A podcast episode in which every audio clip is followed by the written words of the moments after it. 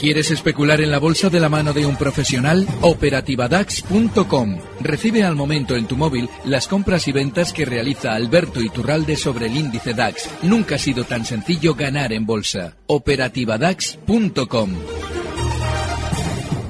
Mercado Abierto con Luis Blanco.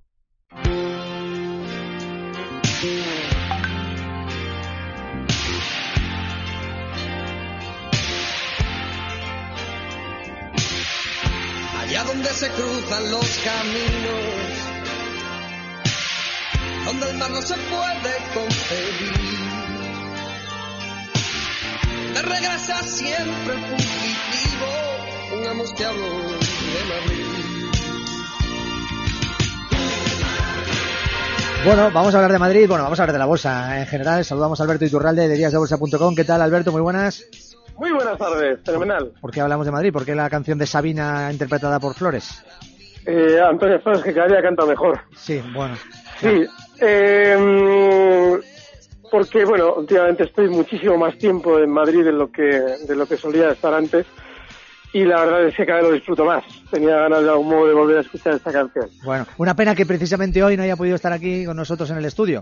Pero bueno. Sí, eh, hoy os he hecho pira, ya me bueno, podéis perdonar. Ah, Pero qué bu- prometo, la semana que viene prometo ser bueno. Qué bueno eso de lo de Pira, que es lo decimos allí en el norte nosotros. Es los, de, los de Bilbao. cuando me enteré de que en el resto de España se decía de hacer pellas, Hacer digo, pues pellas. qué palabra más rara. Sí, sí, Con lo sí. suena hacer tira. Sí, sí, eh, suena, suena bien y, y era mejor hacerlo incluso, ¿no? Se, se- sentaba bien hacerlo de vez en cuando. Los chicos buenos no hacíamos esas cosas, Luis. Bueno, no vamos a hacer pira nosotros de nuestro consultorio de los lunes. Vamos a empezar primero comentario de mercado. Rápido, Alberto, que tenemos además un montón de consultas. Pero bueno, eh, a ver, estamos viendo eh, hoy, pues eso, subidas. Está todo el mundo hablando Sí. que sí, del optimismo, que qué cosas. El IBEX por encima de los 9.300 puntos. A ver, ¿qué, qué decimos del mercado? Vale, hay que recordar un poquito el guion que yo comentaba la semana pasada con Luis Vicente. Independientemente que decía que a partir de ahora llevamos más ciegos, en el sentido de que no tenemos las referencias que hace unas semanas, cada vez que el mercado recortaba, nos daban información negativa. El hecho de que haya en España una cita electoral importante eh, de aquí a un mes, un poquito, poquito menos de un mes ya, lo que nos debe hacer pensar es que seguramente el mercado no va a dar grandes sustos. Si se fijan, alguien dirá, bueno, entonces, ¿en qué valor se puede entrar? Bueno, fíjense. Hace unas semanas yo explicaba que yo estaba corto en Telefónica con un objetivo bajista en 7.35 que se cumplía justo la semana pasada ya. Y además, si hubieran puesto un poquito la antena para escuchar qué es lo que nos cuentan en el mercado los operadores importantes, comprobarán lo que siempre decimos sobre las recomendaciones de las entidades de inversión. Véase, por ejemplo, lo que hemos vivido hoy con la recomendación de compra que realizaba o de sobreponderar, que es ese término que utilizan, eh, en este caso el Deutsche Bank, con respecto al BBVA. Si recuerdan, yo les explicaba que durante la, el caso, de, sobre todo el aluvión de noticias negativas sobre el caso Villarejo en torno al BBV, era justo el BBV el valor que más subía y que no dudasen de que una vez que ya hubiera realizado la mayor de las subidas, nos encontraríamos con información positiva. Hace dos semanas ya nos decían que habían retirado a Francisco González, entre comillas, de la circulación. Y ahora van ustedes a ver recomendaciones positivas en torno al BBV porque las mismas firmas que en su momento compraron BBVs y las han hecho subir sin ustedes dentro, con aquello de que le afectaba el caso Villarejo, ahora tienen que vender los títulos. De ahí que escuchen recomendaciones eh, sobre de compra sobre el, el BBV. ¿Y qué es lo que nos encontrábamos a la par? Bueno, los dos grandes bancos históricamente siempre han sido, se han llamado, los llamaba Antonio Sáenz Castillo, los dos gemelitos, Sí. porque normalmente suelen ir de la mano. Bueno, pues a la, a la par que nos daba Deutsche Bank una recomendación positiva sobre el BBV, Jefferies nos la daba negativa sobre Santander.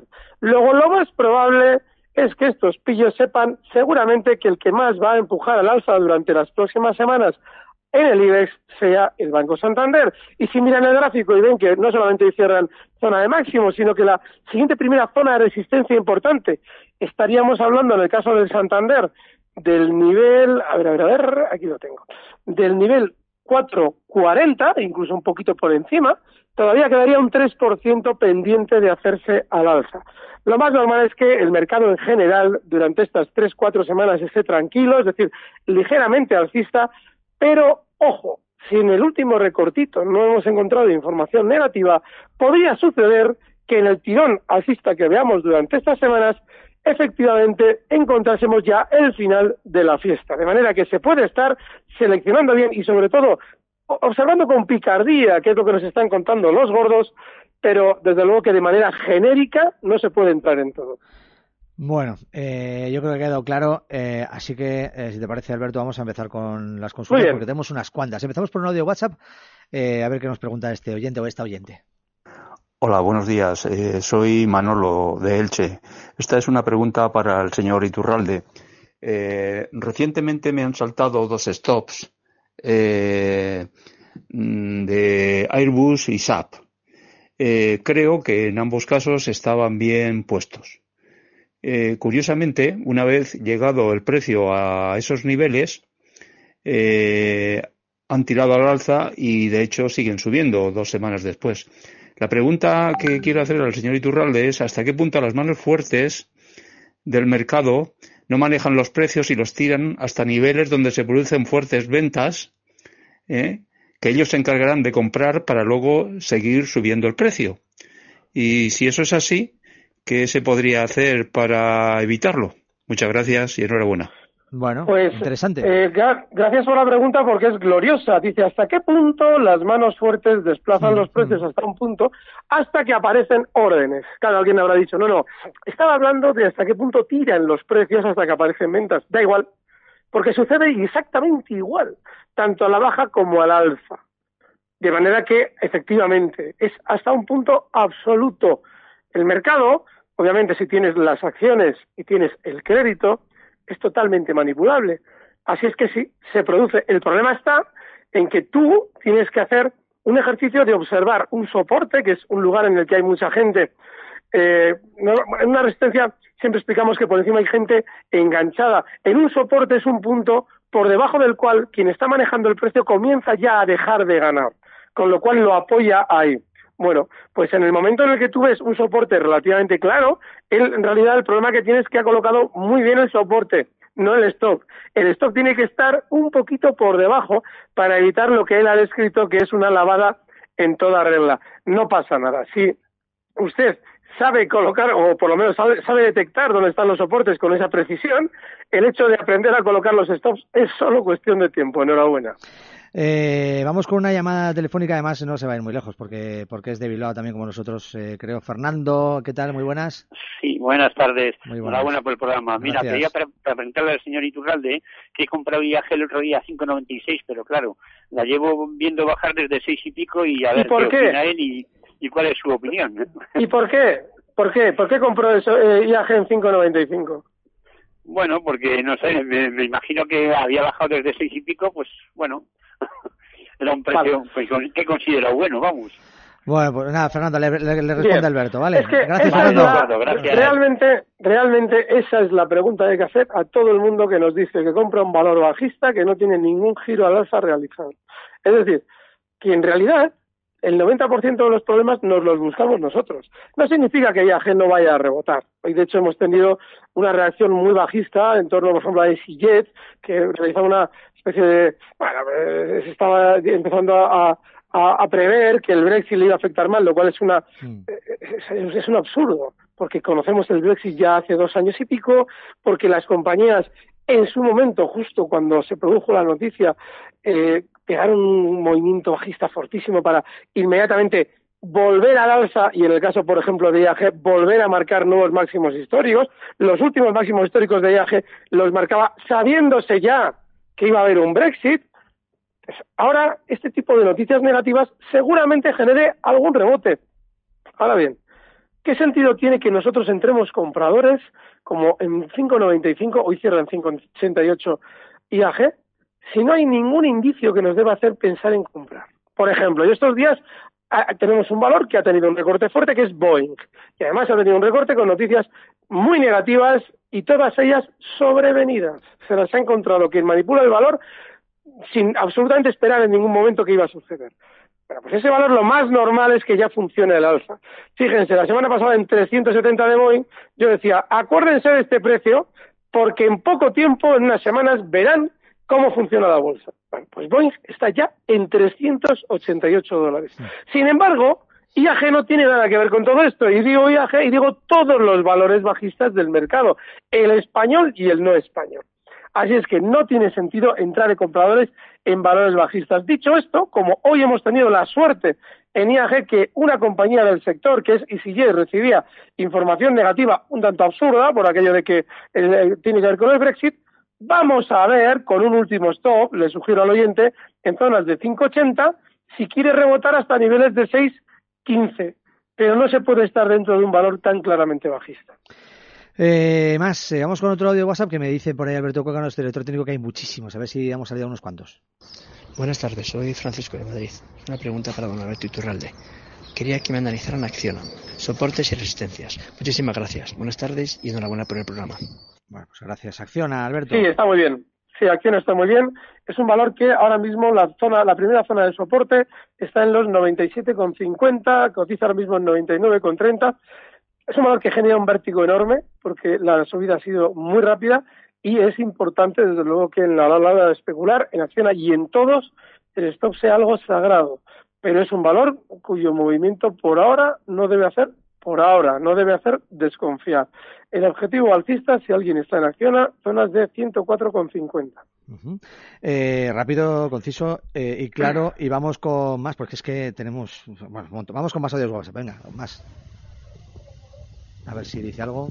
Hola, buenas tardes. Mira, soy Juan de, Valencia y quería preguntar al analista por Naturgy, Grifols y Viscofan. Las tengo compradas Viscofan a 62,20, Grifols a 27,50 y Naturgy a 23,70. Muchas gracias. Pues ahí lo tenemos. Naturgy, Grifols y Viscofan, ha dicho, sí, ¿no? Sí, son tres valores. Bueno, uno no es muy difícil. Yo, Naturgy, he venido hablando muy bien de él estas últimas semanas, precisamente por esa tendencia alcista. Ha marcado estos días nuevos máximos históricos y ya está en 25. Hombre, eh, a una posición compradora en Naturgy, ya el stop lo tenemos que colocar en 24,50. Sigue bien, porque es que encima esa subida ni siquiera tiene especial volatilidad, con lo cual yo seguiría dentro. En el caso de Viscofan, estos días también ha tenido un tironcito alcista eh, muy fuerte que hoy, a la tarde, eh, ha dejado un movimiento sospechoso, negativo. ¿Por qué? Está todo el día marcando en zona de máximos de la sesión para ya a partir del mediodía empezar ya a flojear un poquito y cerrar en el mismo lugar que había abierto. Eso significa que hay que colocar un stop ya relativamente cercano, justo en los 55 euros y con un objetivo alcista en Viscofan en los 58,40. Grifols, de los tres es el que menos tiene que ver con una tendencia alcista clara. Claro, en el largo plazo sí es alcista, es un valor que es indudablemente alcista. Sin embargo, en ese movimiento alcista de largo plazo se alternan movimientos laterales, como el que está realizando en los últimos dos años, que no hacen merecer la pena estar dentro de Grifols.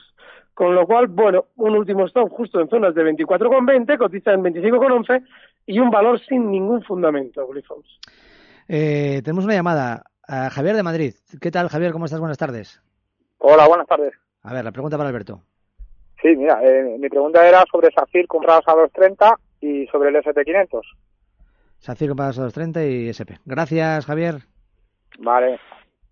Otra, otra de los valores en los que habría que preguntar por qué pero no porque este valor sea especialmente bajista, es especialmente lateral, pero sobre todo porque es un valor que ha llegado a una zona de resistencia. Claro, SACIR tampoco te está eh, realizando uno de esos movimientos que históricamente han supuesto un giro a la baja. Son movimientos con una especial fuerza alcista, en el que sobre todo el, el especulador que sigue el valor inmediatamente pica, para verse de nuevo enganchado en un precio que lleva haciendo esto toda la vida. Entonces, bueno, pues está en dos con 30, 2,308 ahora mismo. El stop pues, en 2,21, si es que no hay que estar en SACIR. El SP500 tiene algo muy bueno el SP500 eh, y es que la volatilidad está reduciéndose mucho. Claro, tiene algo muy malo también y es que aunque la volatilidad se esté reduciendo mucho, nos estamos encontrando con ya una zona de techo en el pasado y una zona de techo muy importante en el pasado que es justo la que va a estar comprendida entre el nivel 2600, perdón, 2870 y los máximos históricos en 2937. Ahora lo tenemos en 2858, le quedarían pues eso, 10 puntitos para llegar a ese campo de minas. Con lo cual, hombre, pues sí, no tiene mala pinta, la volatilidad se ha reducido, pero lo más normal es que durante las próximas semanas, próximos dos meses, lo que nos encontremos prácticamente en todos los índices, sobre todo el SP500, será un movimiento que va ralentizando la subida para empezar a estar cada vez más lateral. La, el pescado se vendió a primeros de año cuando yo decía aquello de, ojo, que esto tiene poca volatilidad, que aquí todo el mundo está muy negativo, es el momento de comprar. Ahora, en los índices es el momento de tener muchísimo cuidado. Eh, más audios de WhatsApp. El siguiente, a ver qué, qué nos preguntan. Hola, buenas tardes. Quisiera agradecer la oportunidad que nos dan de preguntarle a los expertos por nuestras dudas y en este caso quisiera que me comentara eh, cómo puede estar subiendo la banca de esta manera hoy y sin embargo Liberban acabar bajando. Eh, ¿Qué es lo que puede estar pasando aquí? No estoy comprado. Eh, sería para precisamente eh, intentar comprar en previsión de alguna OPA o alguien que pudiera estar realmente interesado y pudiera salir esto adelante. Muchísimas gracias. ¿Qué pasa con Liberbank? ¿Qué pasa con sí, sí, una OPA, sí, sí. O sea, un valor que está cayendo a plomo, una OPA, vamos, clarísimo. Clarísimo. ¿Por qué no se abre un gráfico de Telepizza para ver lo que sucede un día antes de que se vaya a producir una OPA en el valor? Ese gráfico, el de Telepizza, en el que efectivamente se produjo la OPA, el día antes delata un movimiento rapidísimo a la alza en el que aquellos del no se lo digas a nadie, pero inmediatamente se pasaron entre ellos la información de lo que iba a suceder al día siguiente. Liberbank es un valor que está hecho unos zorros, bajista, en el que en el momento en el que se anunció la fusión con Unicaja, se produjo un calentoncito para vender más títulos su núcleo duro y hacerlo después caer, al igual que Unicaja, pues claro, nos hace pensar que igual hay una OPA. Cuando hace tres días un pillo que seguramente necesitaba vender títulos de la entidad nos dice, bueno, igual lanzo una OPA aquí, ¿eh? Al, pillo al que la CNMV le obligó a concretar sus intenciones. Estoy hablando de Abanca. Claro, calentón inmediato, se venden los títulos que necesitamos vender con este falso anuncio de OPA y el valor de nuevo a penar. Pues fíjese, quien lanzó esa falsa OPA sabía seguramente lo que iba a pasar después, que el Liberbank iba a continuar a la baja sin cuartel. Con lo cual, para seguramente salir del valor, se inventó esa falsa OPA. Así es que usted imagínese la pinta que tiene el Liberbank de que le lancen una OPA. Si además, cuando sale el pillo a lanzar la falsa OPA, ya desde dentro, es decir, desde el Liberbank, este lanzamiento de OPA fue el jueves a la noche, creo, y el viernes a la mañana ya salen desde el a decir que nadie había hablado con ellos, cosa que ya delata que sucede en todas las OPAs, que si tú no hablas con el núcleo duro del Liberbank, no hay OPA. Así es que tengan mucho cuidado con valores como Liberbank. Y recuerden lo que les digo, el 90% de los problemas nos los buscamos nosotros solitos en la bolsa. Eh, bueno, una vez más claro, Alberto Iturralde, más audios de WhatsApp. Eh, buenas tardes y enhorabuena por el programa. Eh, me gustaría saber la opinión de Alberto sobre el Dow Jones, el futuro. A ver si con la subida de estos días la, sigue viendo alcista o ahora estamos un poco en resistencia. No sé, a ver su opinión, eh, resistencias, stops. Y nada más, muchas gracias. Nada más. Pues nada, gracias. Eh. Vamos a hacer un vamos a hacer un ciclo de oyentes musiqueros de estos que nos colocan se un poquito de bacalao, detrás de fondo. Música electrónica tenía de fondo, sí, bueno.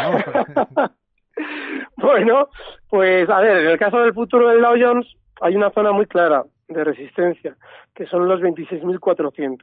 Ahí tiene que empezar ya a tener ciertos problemas para seguir subiendo. Toda esa zona de 200 puntos que va entre 26.400 y 26.600 es peligrosísima. Y de hecho, si ustedes miran SP500 y Dow Jones, son zonas proporcionales.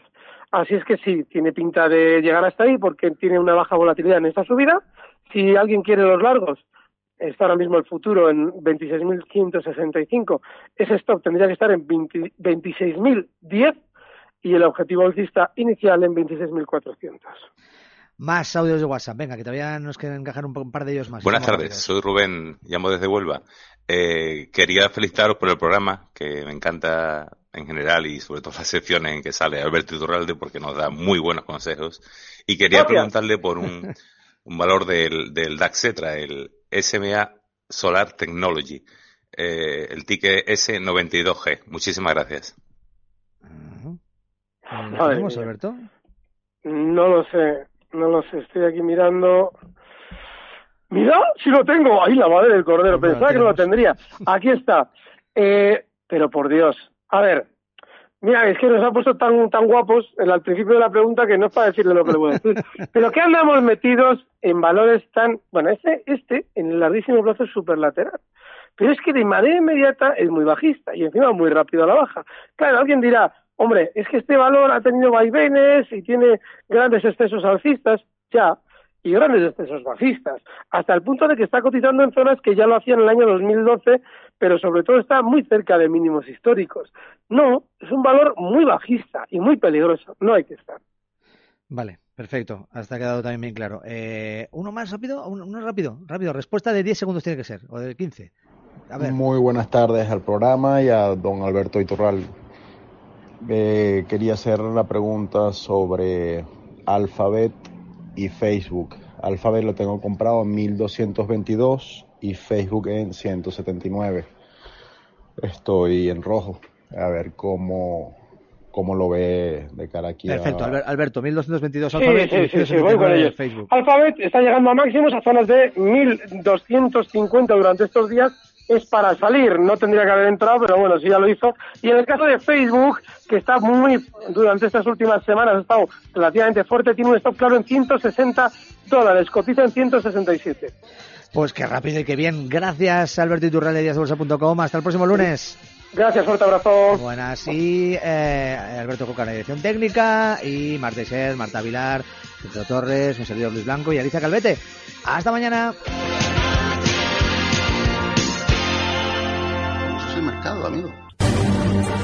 Recibe al momento las operaciones de Alberto Iturralde vía SMS en tu móvil. Operativa DAX.com.